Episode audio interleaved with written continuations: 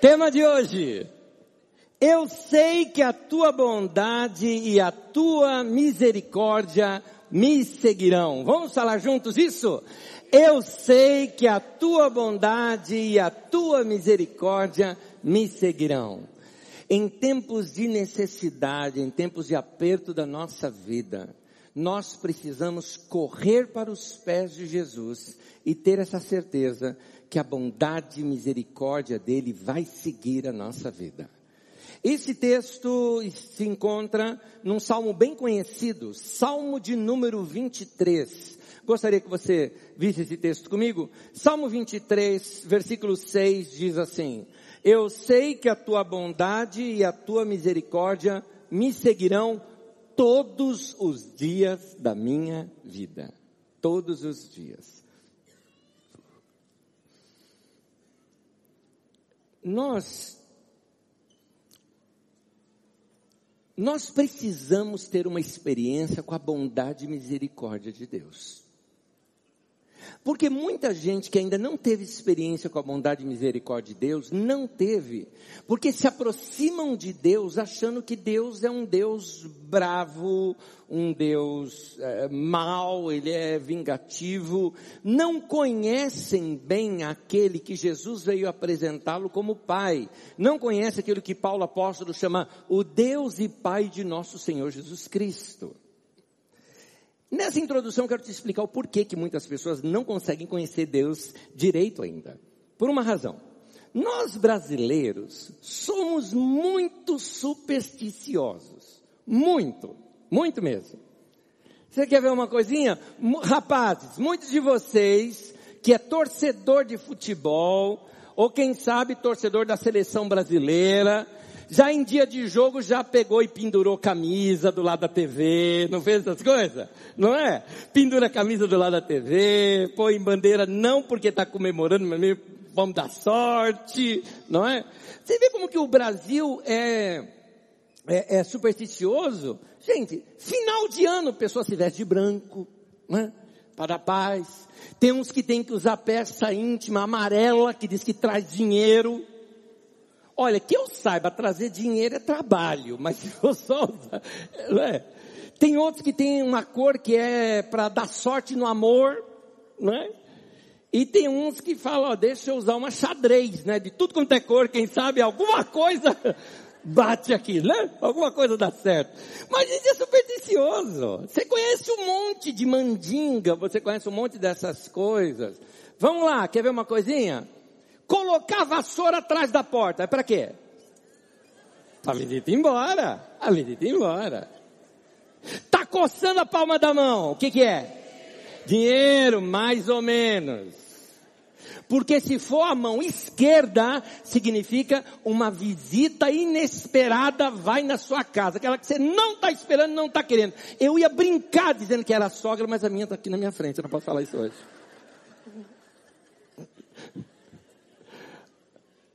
Tem uma que eu, que eu ouvi, que é o seguinte, que tem um negócio assim que derrubou sal na casa, dá azar. É, dá algum outro problema lá também, que eu não lembro. Mas, tem uma outra mandiga para acabar com essa.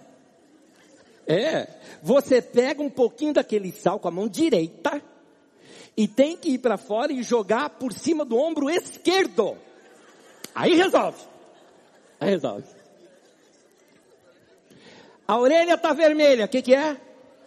Estão falando mal do você. Mas tem uma outra. Você começa a falar o nome de um monte de gente, um monte de gente, um monte de gente. Quando você cita um nome, parar, foi aquela pessoa. Você vê cada coisa que a gente acredita? Vê se pode. Aí, é aí que eu chego. Esse indivíduo se converte. Ou melhor, muda de religião. E começa a frequentar a igreja. E com a mesma relação, porque qual que é a relação das mandingas? A relação das mandingas é, um, é, uma, é uma feitiçaria leve, né?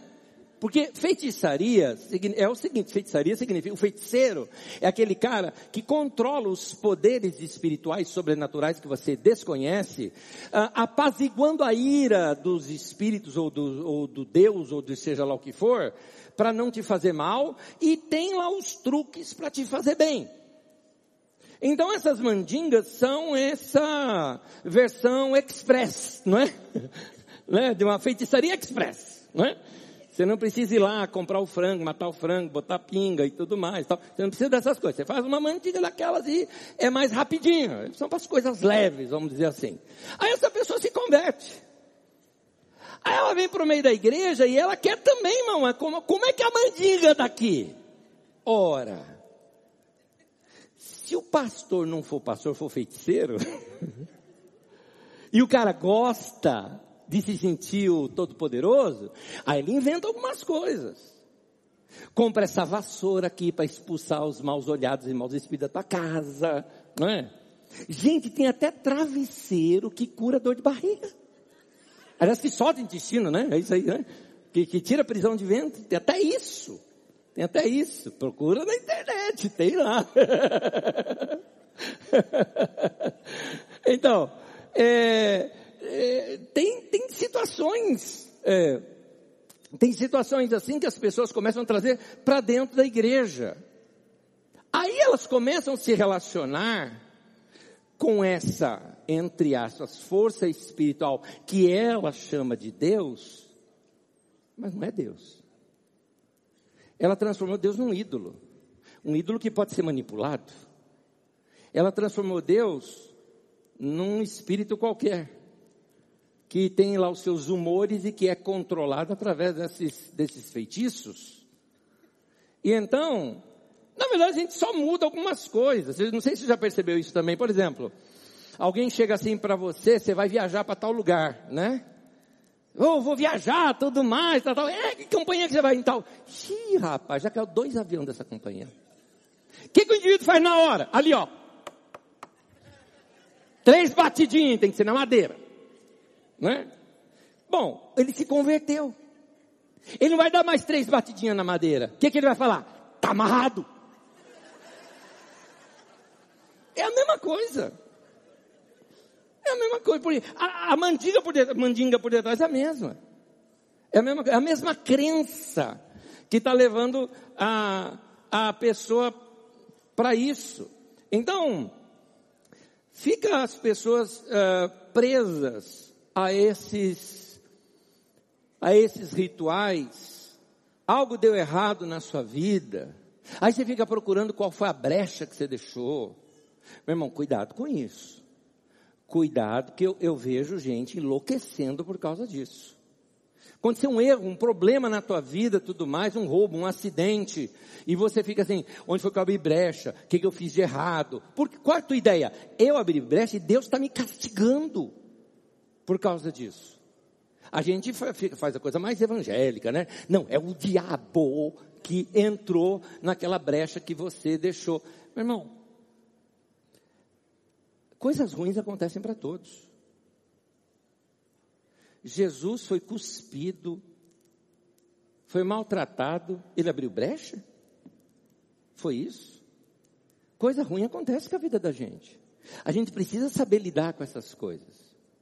Mas o meu foco aqui hoje é te dizer o seguinte: não faça de Deus um ídolo. Meu convite é que você tenha uma experiência pessoal com Deus e Pai de nosso Senhor Jesus Cristo. É um Deus bom e misericordioso, que é bom para todos, bom para todos os que o invocam em espírito e em verdade. Então vá buscar esse Deus, vá, vá se relacionar com esse Deus, vai conhecer esse Deus melhor, a um ponto de que isso seja tão claro para você, que você venha dizer como está no tema de hoje. Eu sei, não me contaram, não é experiência do meu pai. Ele deixou de ser o Deus dos nossos pais para ser o meu Deus. Eu sei que a tua bondade e a tua misericórdia me seguirão. Eu não preciso correr atrás da bênção, é a bênção que corre atrás de mim. Porque eu ando com Deus. É isso que eu quero te mostrar. Isso que eu quero te mostrar hoje, eu quero pegar um capítulo da Bíblia Sagrada, que fala sobre a vida de Jesus. E na vida de Jesus, na caminhada dele, nós vamos tirando ali lições, onde nós vamos ver esse medo que as pessoas têm de Deus. Existem coisas que são medos naturais. Medos naturais, ok, todo mundo tem mas existem medos de Deus que precisam cair por terra, para que a pessoa passe a conhecer de fato quem é Jesus e quem é o Pai de Jesus, esse Deus maravilhoso que se apresenta para nós como Deus e Pai de nosso Senhor Jesus Cristo. Nós precisamos conhecê-lo, um Deus bondoso e um Deus misericordioso. Para isso, Lucas capítulo 8, eu vou estudar do versículo 22 até o 56, só que eu vou ler apenas alguns trechos. Fico agora do 22 ao 25. Lucas 8, acompanhe comigo nas telas, estou lendo na nova versão internacional, o texto diz assim. Certo dia Jesus disse a seus discípulos, vamos para o outro lado do lago. Eles entraram num barco e partiram. Enquanto navegavam, ele adormeceu. Abateu-se sobre o lago um forte vendaval. De modo que o barco estava sendo inundado e eles corriam grande perigo. Os discípulos foram acordá-lo, clamando: Mestre, mestre, vamos morrer. Eles estavam com muito medo. E ele se levantou, repreendeu o vento e a violência das águas. Tudo se acalmou e ficou tranquilo. Onde está sua fé? perguntou ele aos seus discípulos.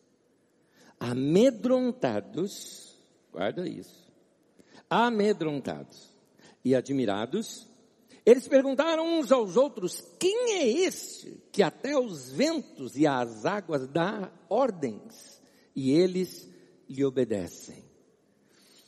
Duas vezes aqui nós vamos ver os discípulos com medo. Uma aceitável, a outra não. Uma aceitável é um medo natural. Quando eles gritaram e foram acordar Jesus e tudo mais, eles estavam com medo de morrer. Gente, esse medo é natural. Tem gente que fala, é o diabo que dá medo. Não, gente, o medo faz parte do ser humano. Deus nos criou assim. O medo, o medo é nosso aliado. Como assim? Claro, senão você morre. Você está na beira de um penhasco, fala, eu não tenho medo, você vai morrer.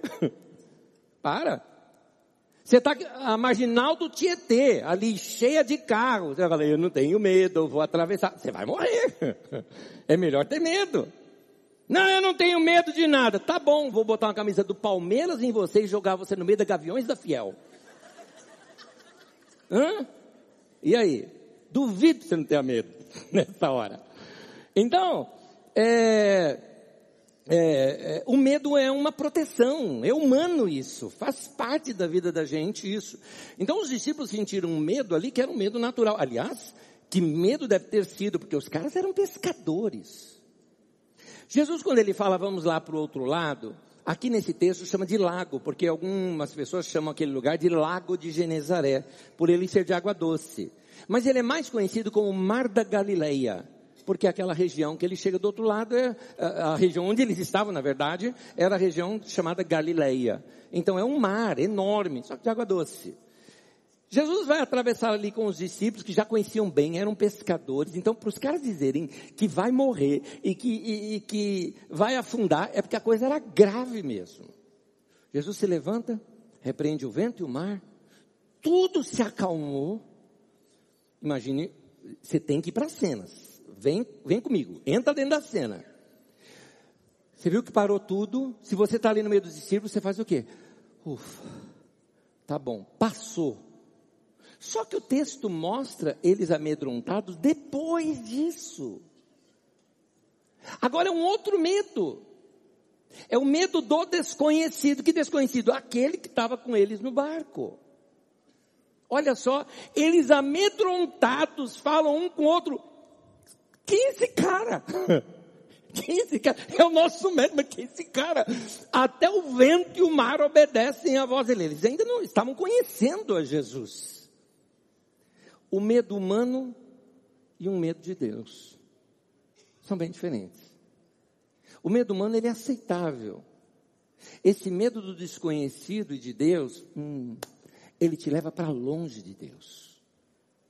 Muitas pessoas tem tanto medo de Deus que nunca acabam conhecendo a Deus de perto. Então eu te chamo aqui nessa manhã para abrir o teu coração. Eu quero te apresentar esse Deus misericordioso e bondoso, que na figura de Jesus vai mostrando essa ação de graça, misericórdia e, e bondade, que quando a gente passa a conhecê-lo, esse medo vai embora. Esse medo vai embora. Você não tem medo de Deus, porque você passa a conhecê-lo melhor. Então, meu irmão, primeira lição que a gente já pode tirar aqui. Se um dia você tiver, meu querido, com medo da morte, medo do medo, medo do terror, medo de uma tempestade, a água está entrando no teu barquinho e você acha que vai morrer. Minha palavra para você, está escrito no Salmo 23, versículo 6, que diz: Eu sei que a tua bondade e a tua misericórdia me seguirão todos os dias da minha vida, inclusive naquele que você está com medo. Deus está ali, meu irmão. Deus está ali, Ele não te abandona naquele momento, Ele está com você naquele momento. Essa já foi a primeira experiência dos discípulos com Jesus, no sentido de entenderem essa graça e misericórdia de Deus. Mas vamos seguir a história, vamos seguir a história. A história segue lá no versículo 26 em diante, Lucas 8, de 26 em diante. Ah, Jesus, então, vai lá e atravessa, eles atravessam o mar, ao chegarem do outro lado, tem uma região, uma região chamada Decápolis, de dez cidades, né? Duas delas, Gadara e Gerasa, muito próximas uma da outra. Aqui vai narrar a história de um homem que andava no meio dos sepulcros, né? Do, do cemitério. Cemitério nunca fica dentro da cidade. Cemitério é fora da cidade, isso naquele tempo. Cemitério fica fora da cidade. Portanto, é provável que esse cemitério ficasse entre as duas cidades. Tanto que aqui em Lucas é chamada de Gerasa, ou Gerazeno, o, o rapaz, e no texto de Marcos é chamado de Gadara, ou seja, Gadareno. Mas é a mesma coisa, se trata da mesma região. Jesus chega naquele lugar, e naquele lugar havia um monstro social. Havia uma persona, havia um, uma pessoa que tinha virado lenda. Um homem que na sua loucura e, e, e de tantas, tantos psiquismos ali estourando dentro da sua mente, é dito pela palavra de Deus que ele era possesso por demônios. E tinha uma força brutal. Deveria ser assim amedrontador. Dava medo ver um cara desse. Um homem sem banho, vivendo nos sepulcros, gritando à noite, se o prendia ele quebrava as correntes, era forte, eh, nu, e aquela, aquele bicho, aquele lobisomem, né? Aquela, eh, iam se criando lendas e mais lendas em cima daquele homem. Aquele bicho vem correndo na direção de Jesus. É aqui que eu falo também que é muito provável que ali você vê o lado humano dele que ainda existe ali dentro. Tem gente que pensa que uma pessoa possessa por demônios não tenha ah, ah, o lado humano dela. Claro que tem. Tem. Nitidamente a pessoa tem. Tanto que ele vem correndo para Jesus para adorá-lo. Demônio não faria isso. É, cá entre nós. Se eu fosse demônio, Jesus está ali, eu corro. Não vou na direção dele. Mas este, ele correu para Jesus. Só que os demônios já o possuem. E começam ali gritar e discutir com Jesus, pedindo para não serem expulsos. Mas Jesus, numa palavra, expulsa aqueles demônios. Os demônios saem, entram ali nos porcos. Os porcos se precipitam no mar. E eu não vou fazer nenhuma piada com palmeirense. Eles se precipitam no mar. E aí então uh, o homem fica são, salvo, é recuperado deram roupas para ele, foi restaurada a sociedade. E o bochicho começou, chegou na cidade. Chegou na cidade. Lembra do, do, do, do, do monstro das cavernas? Ah, pois é. Um homem chamado Jesus, lá de Nazaré, veio aqui, enfrentou e o libertou dos demônios e o homem está são e salvo. Deixa eu ver, quero ver a multidão da cidade foi atrás para ver que história era essa. Acontece que quando eles chegaram lá e viram o homem são e salvo diante de Jesus, inclusive vestido e tudo mais, pediram para que, primeiro ficaram com medo, e pediram depois para Jesus sair de lá. Não dá para entender essa reação, a não ser que a gente comece a olhar um outro lado. Toda sociedade tem seus monstros. esses monstros sociais, as sociedades os cultivam. Por quê? Porque eles são didáticos, primeiramente. Primeira coisa, eles são didáticos. Acredito que um monte de pai e mãe deve ter chegado assim para os seus filhos e falado, me obedece menino, se não obedecer, vai ficar igual o homem cavalo. Esses que riram são os asquenses antigos, que lembra da história que tinha aqui na região do homem cavalo. Né? Então, vai ficar desse jeito. E aí aquele medo que as pessoas têm. Minha, minha avó falava outra coisa, minha avó falava assim, que ia ter o homem do saco. Tua avó também falava isso. O homem do saco. Tem uma história que eu já contei que aconteceu comigo lá na, na, na África. Eu fui num lugar na África onde homem branco não tinha entrado já fazia cinco anos. Então criança pequena nunca tinha visto homem branco. E eu fui lá junto com o meu filho mais velho. Nós fomos lá naquele lugar. Quando chegamos naquele lugar, as crianças nos viam, gritavam de terror, de terror, saíam correndo. Teve uma que eu tive dó, porque a criança gritou, gritou, saiu correndo, e ela foi entrar para dentro de casa, a, casa, a porta estava fechada, ela bateu na porta, ela ficou tonta, e ela começou a bater, ela, desesperada, e eu falei, meu Deus, sou tão feio assim. O que, que é isso? Aí me contaram, sabe como é que funciona a coisa lá? Lá é assim, Filho, me obedece, porque se não obedecer, vai vir um homem branco te pegar. Aí aparecem esses dois fantasmas lá, ele meu filho. Imagina, o terror da criança, vendo o homem do saco, na versão africana. Não é? Pois é. Esse aqui é o homem do saco na versão é, é, da Palestina. Lá temos esse, esse, esse monstro. É, os líderes religiosos também podiam usar isso. Sabe que aquele homem daquele jeito? Porque ele não seguiu o nosso ensinamento. E gente que desobedece acaba ficando desse jeito. E aí cada sociedade vai criando o seu bicho papão em cima do telhado. Vai criando essas histórias para dominar as pessoas. Ah, líderes inescrupulosos, a palavra significa desonestos, gostam de dominar pelo medo. Lançam medo nas pessoas para poder dominá-los. E eu vou trazer isso para dentro da igreja. Tem gente que chega ao ponto de dizer, olha, se você sair daqui, vai ficar sem cobertura do, do apóstolo.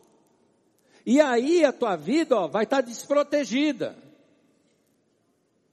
Dois domingos atrás, me encontrei com uma pessoa, conversei, conversar com a pessoa, e a pessoa estava um pouco receosa, inclusive até de entrar aqui. E a situação dele era, era dramática. Porque ele foi amaldiçoado por alguém, dizendo que se ele saísse daquele grupo religioso, ele estaria amaldiçoado e essa maldição só se quebraria se ele voltasse lá de novo, naquele lugar. E que ele estaria assim, sem cobertura espiritual na sua vida. Tentando desmontar esse monstro que foi criado na mente daquele rapaz, Primeiro lugar, meu querido, cobertura quem faz é a Eternite e as suas concorrentes. É isso. Essa coisa é invenção humana. Porque ao você entrar nesse lugar, você vai ser abençoado com, junto com todos os irmãos. E não vou ser eu a sua cobertura espiritual para sua informação. Nem aquele indivíduo que te amaldiçoou. Tem um santo muito mais forte do que esses dois, tá? Chama-se Jesus de Nazaré. Ele é o teu Senhor, ele cobre a tua vida, ele é o cabeça da igreja, ele protege você, ele cuida de você. É Jesus que vai te cuidar, meu irmão. É Jesus. Anda com ele. Anda com ele, meu irmão, estou falando agora para você. Anda você com Jesus. Não pensa que tua vida vai ser tudo bem, porque você veio aqui no domingo. Porque essa é mais uma das nossas mandingas que é bem, isso aqui na verdade vem até dos europeus, que pensa assim, aquela ideia nossa, fui na missa, rezei na missa, estou protegido durante a semana. Meu irmão, você não vai estar protegido durante a semana porque você veio aqui no culto. Você não vai estar protegido durante a semana porque você vai acordar com o pé direito. Para de acreditar nessas coisas. Você não vai estar protegido porque você está fazendo o sinal da cruz, meu querido. Você vai estar protegido quando você corre para os pés de Jesus. É o único lugar onde nós somos protegidos e guardados. Quando nós corremos para o pé dele, para os pés dele, nos prostramos diante dele, adoramos esse Deus, servimos a ele, entregamos nossa vida, nosso coração para ele. Aí a gente pode dizer com convicção, eu sei que a tua bondade, a tua misericórdia vão me seguir, vão me guardar todos os dias da minha vida. Está escrito na palavra de Deus, isso meu irmão. Anda, segundo a palavra de Deus. Anda, segundo a palavra de Deus. Para de ficar dependente de igreja, dependente de pastor. A igreja é importante? É, para comunhão, relacionamento, ouvir a palavra de Deus, o canto congregacional. Os pastores são importantes para a nossa vida? Claro, são nossos mestres, são nossos líderes. A Bíblia manda honrá-los, ouvi-los, seguir o exemplo de vida que eles nos dão. Tudo isso é importante e tem o seu lugar. Mas proteção, meu querido, não é homem algum que vai proteger você, é Jesus. É Jesus. Então anda com Ele, anda com Ele. Esse essa sociedade que havia ali, estava agora com, com medo, porque o mal foi tirado. Olha o texto escre, escrevendo aquilo que eu lhes narrei. É, a Lucas 8,35 diz assim, o povo foi ver o que havia acontecido, quando se aproximaram de Jesus, viram que o homem de quem havia saído os demônios estava sentado aos pés de Jesus, vestido em imperfeito juízo. O louco tinha sido curado da loucura. Estava até de roupa nova. O moço ficou bom. Meu querido, uma palavra para você. Se um dia você sentir que a tua vida está sendo atacada de tudo quanto é lado, é um ninho de demônios ali, que a coisa ruim está toda sobre você, não é banho de arruda que vai resolver isso, nem 27 sexta-feira na reunião dos 350 e 89 pastores, né? É, nada disso. O que vai resolver é você correr para os pés de Jesus. É Ele que te livra de tudo isso. É Ele que guarda a tua vida. Lucas 8,35, mais uma vez, com o final da história. Olha o final da história. Estava sentado aos pés de Jesus, vestido em perfeito juízo, e ficaram felizes. Não, ficaram com medo. Ficaram com medo. Mas medo do quê? Já não tinha mais o um monstro. O bicho papão foi desmascarado. Que medo era esse? O medo é que agora eles estavam expostos. Antes, era aquele negócio, ah, eu faço coisa errada, todo mundo faz, mas ó, igual aquele ali, eu não sou igual aquele ali, não é? Então a gente sempre acha um bicho pior do que a gente. E aí a gente fica com medo quando vaza alguma coisa. E agora? Ah, vazou minhas conversas da internet. Ai, ai, ai, agora? O bicho ruim que eu mandei prender está preso, mas agora apareceu o meu, né? apareceu os meus bichos ruins agora também. É tudo igual essa turma. Então eles precisam desses monstros da sociedade, é, os monstros políticos. Antigamente tudo era culpa de um partido e agora, que já quase que não existe mais. E agora? Agora agora está aparecendo. Agora a culpa é da laranja, né? agora é culpa da banana, não é? agora as outras culpas aparecem. O que isso nos mostra? Uma sociedade gadarenizada. Ou gerane, ge, ge, ge, gene, ge, ge, é isso aí, tá? Não consegui falar. De Genezaré. Genezarenizada, né? Entendeu? É uma sociedade assim. Eles chegaram assim e falaram, Jesus, você estragou tudo. Cadê aquele cara para a gente jogar a culpa? Não tem mais. Lucas 8, 37 diz assim: Então todo o povo da região dos Gerazenos ou Gadarenos suplicou a Jesus que se retirasse, porque estavam dominados pelo medo. O medo de não conhecer a Jesus ali, o medo de não conhecer a bondade, a misericórdia dele, esse medo, na verdade, te afasta de Deus. Eles se afastaram perderam a chance de conhecer bondade e misericórdia de Deus na vida deles. Mas Terminado isso, Jesus pega o barco e volta para o outro lado. Aqui eu precisava falar uma coisinha com vocês. Lembra que eu sempre falo da gente usar a nossa imaginação?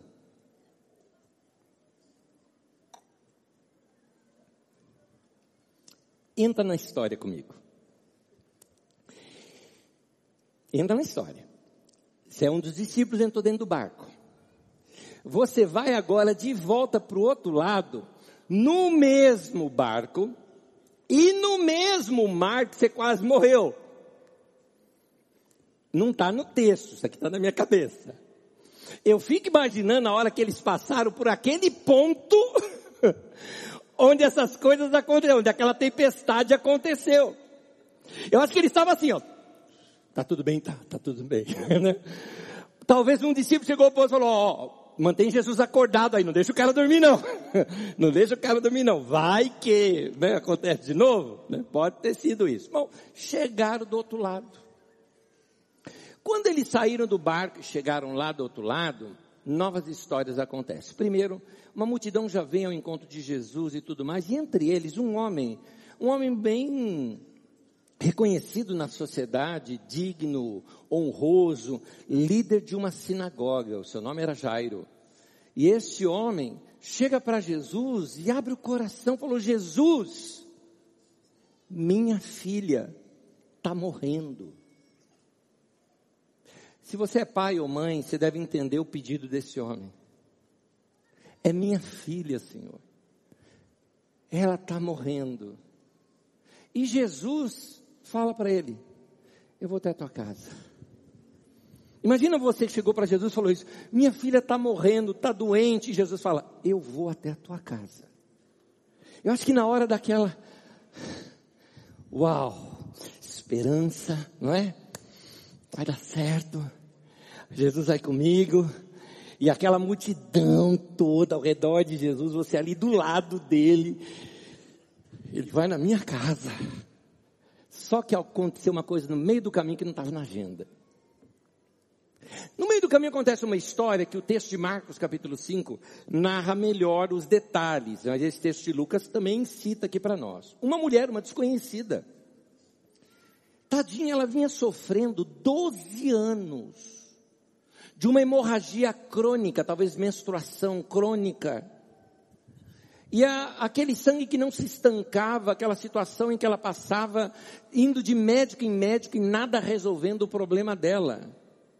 Pior ainda, numa sociedade não só machista, mas cercada de uma religião machista, a mulher no período menstrual estava impura. Ela não poderia tocar em ninguém, que essa pessoa também seria impura. Imagina uma pessoa isolada da sociedade, por uma questão que fugia ao seu próprio controle, buscava cura e não tinha. Ela fica sabendo da fama de Jesus, ela falou, eu vou atrás dele, é minha chance. Então ela vai com esse pensamento, olha, ele não precisa nem, ele não precisa nem orar por mim, ele não precisa fazer nada por mim, não quero, não quero interromper, eu quero chegar nele, se eu, se eu, se eu chegar pertinho, tocar aqui, ó, na, na, na, na barra da roupa dele ali, na orla dos vestidos, né? na, na barra ali, se esbarrar nele, pronto, eu vou ser curada. E ela botou isso na fé. E confessava isso, ela acreditava nisso, ela foi, eu imagino passar no meio daquela multidão toda, querendo, e ela tentando, se espreitando e tal, até que ela e tocou, a hora que ela tocou, imediatamente ela sente, fui curada, fui curada. Eu imagino aqueles segundos após isso, Aquela sensação, sei lá, de choro, de alegria, de alívio, tudo mais, que durou segundos só. Vou te falar o porquê. A hora que ela vê isso, Jesus pega e para. Alguém me tocou. E começa a olhar para saber quem. Você imagina os discípulos ali, né? Do lado de Jesus, Jesus, alguém te tocou. É piada. Um monte de gente tocou Jesus. Essa multidão toda do teu lado. Alguém me tocou. Diz o texto de Lucas que ele percebeu que dele saíra poder falou, alguém me tocou de maneira diferente, tem alguém aqui. Um detalhe para você saber depois, tá? Eu imagino Jairo nessa hora. Jesus, Jesus, está tudo bem, está tudo bem, tá, vamos, vamos embora, vamos embora. Minha filha, minha filha, tá doente. Tá, eu imagino o, o pavor do cara. Mas volta na história, volta na história aqui. Foca na mulher. Jesus para E agora ela vendo que ela não conseguiria ficar escondida, ela se abre dizendo que foi ela. Agora, aqui é uma, uma situação difícil, por quê? Ela tornou impuro, teoricamente, a Jesus. Ela não podia tocar ninguém, se alguém seria impuro. Tocou no mestre, o mestre pelo menos ficaria retirado uns, sei lá, uns sete dias talvez, por causa da purificação. Imagina aquela multidão toda que foi ali para ouvir os ensinos de Jesus, as curas de Jesus. Agora, por causa dessa mulher, esse Jesus não pode ministrar. Você imagina o povo em cima dela? Ah! É muito provável que ela poderia ser apedrejada e morta. É aquela coisa, pelo menos morro curado. Mas ela estava tremendo de medo, o texto fala, do medo dela. Vamos para o texto. Lucas 8, 47. Então, a mulher, vendo que não conseguia passar despercebida, veio tremendo. Em Marcos 5,33, que é o texto paralelo, fala: veio tremendo de medo, diz o texto de Marcos. E foi para o lugar certo. Prostrou-se aos seus pés. Essa foi a diferença. Ela tinha medo de ser morta. Ela conhecia um Deus que só castigava. Um Deus cheio de regra, que talvez ela nem conhecia essa. E ela teve esse encontro inesquecível com a misericórdia do Senhor. Aquela mulher trêmula diante de Jesus, esperando o momento de ser castigada por sua ousadia em ter tocado em Jesus, encontra nos olhos de Jesus um olhar cheio de amor, de misericórdia, de compaixão. Eu, aqui de novo com a minha uh, imaginação, eu imagino Jesus abrindo aquele sorrisão para ela. Vamos ver o texto. Lucas 8, 48. Lucas 8, 48. Diz assim: ah, Na presença de todo o povo, ela contou por que é, tinha tocado nele e como fora instantaneamente curada. E então ele lhe disse: Filha, a tua fé te curou.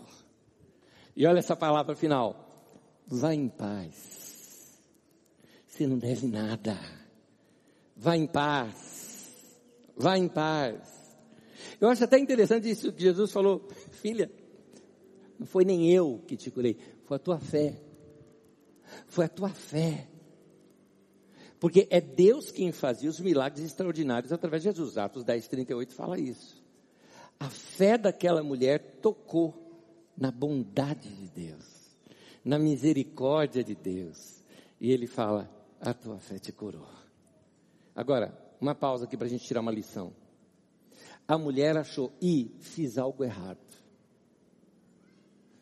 Só que, ao invés de se apedrejar de morta, ela correu para os pés de Jesus. Eu tenho uma palavra para você.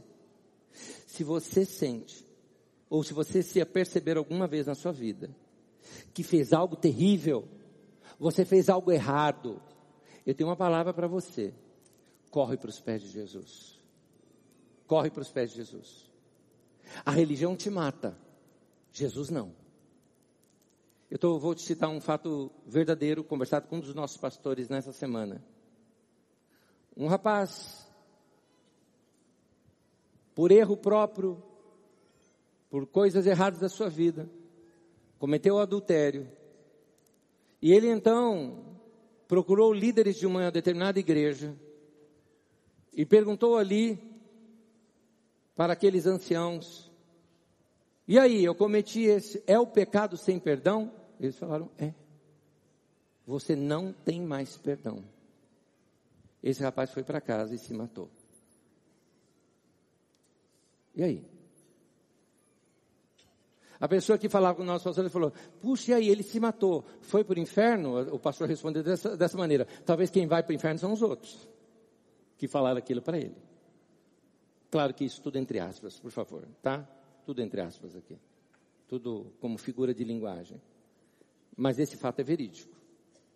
Eu tenho uma palavra para você. que talvez possa ter cometido alguma coisa que você acha assim, não tem mais jeito na minha vida. Eu fiz algo que acabou com a minha vida eu fiz algo que eu perdi tudo, eu fiz algo que destruiu alguém, destruiu uma família, machuquei pessoas. Sim, você vai ter que acertar tudo isso mais adiante. Mas o primeiro lugar para você correr, meu querido, corre para os pés de Jesus. Você sempre vai encontrar um olhar misericordioso e bondoso para você. Por quê? Porque está escrito, Salmo 23, versículo 6. Diga comigo, eu sei, vamos ler junto, eu sei que a tua bondade bondade e a tua misericórdia me todos os dias da minha vida. Glória ao nosso Deus, que Ele é bom demais. Ele cuida de nós. Ele cuida de nós.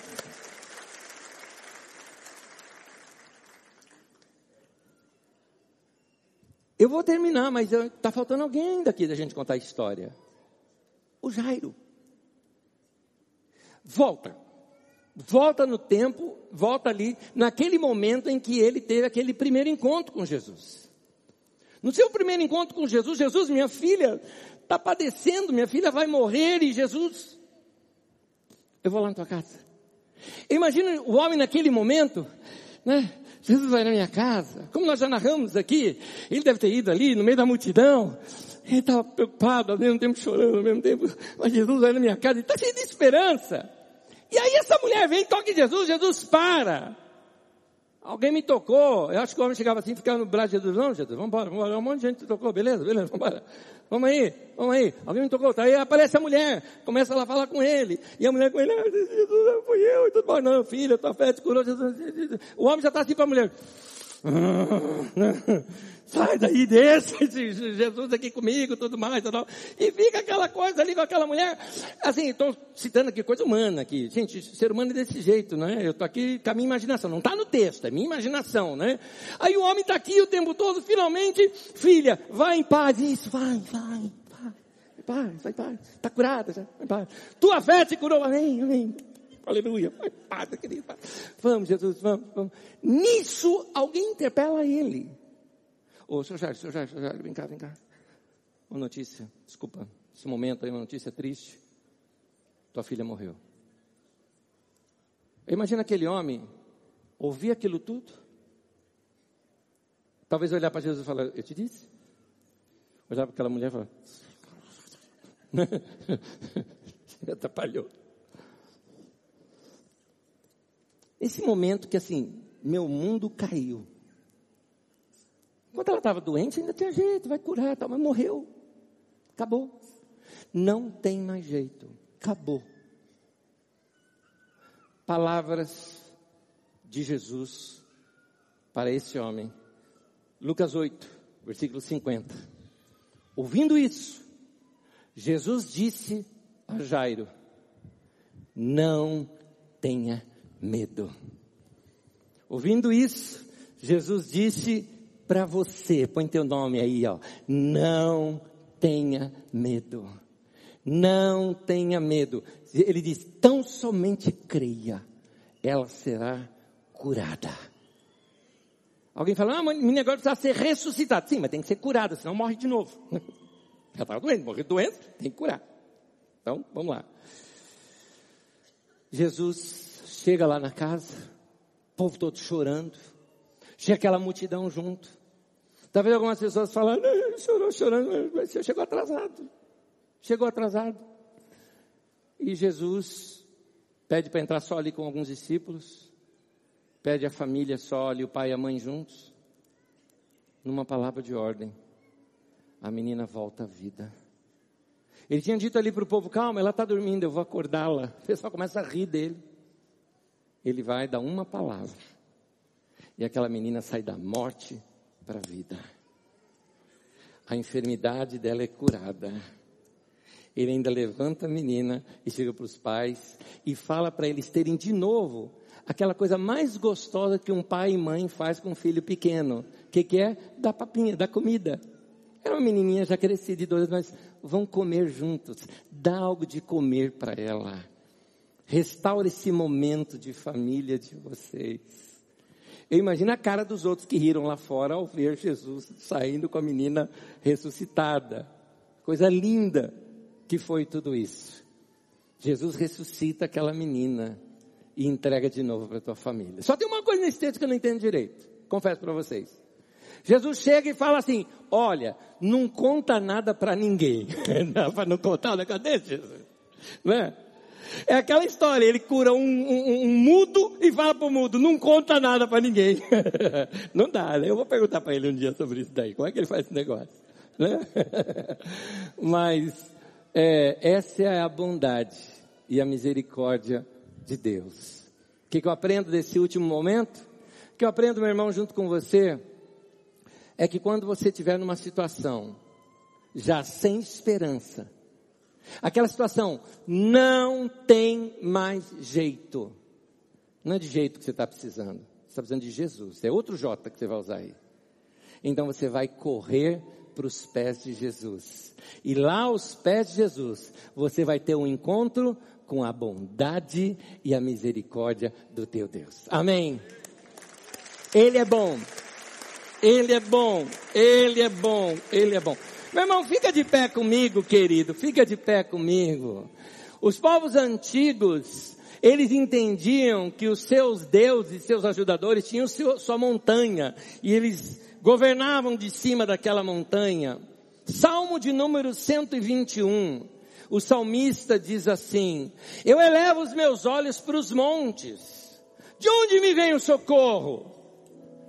Então ele está dizendo assim: não vai vir dessas montanhas, não são desses deuses inventados pelos homens. Ele fala: o meu socorro vem do Senhor, porque ele não é o Deus da montanha, ele fez não só a montanha, ele fez os céus e a terra. Então guarda isso. O Deus que tem poder, olha o pensamento lógico dele. O Deus que tem poder para fazer os céus e a terra, também tem poder para me socorrer na hora em que eu precisar. Amém?